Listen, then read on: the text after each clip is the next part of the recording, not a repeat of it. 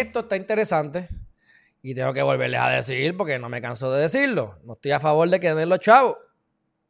No estoy a favor de que den los chavos, pero gracias a Kamala Harris, eh, aparentemente hay más probabilidades de que se dé un estímulo adicional económico. Los famosos 1.400 pesos, eso. Este, creo que son. De todas maneras, terminaron a las 5 y media de la mañana de hoy. O sea, estamos hablando de que son las 10 y 49, hace 5 horas, ellos estaban trabajando allí. Y estaba 50-50 la votación.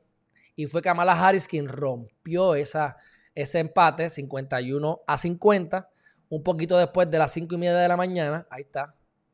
Esto es inglés, pero ustedes saben inglés, algunos de ustedes, menos que la mayoría. Este. Y esto, pues, lo que va a hacer es que haya más probabilidades de que se, se den más estímulos económicos que no se van a poder pagar nunca. Así que vamos a ver qué pasa. Pero Kamala Harris ahí metiéndole las relaciones públicas para convertirse en presidenta próximamente.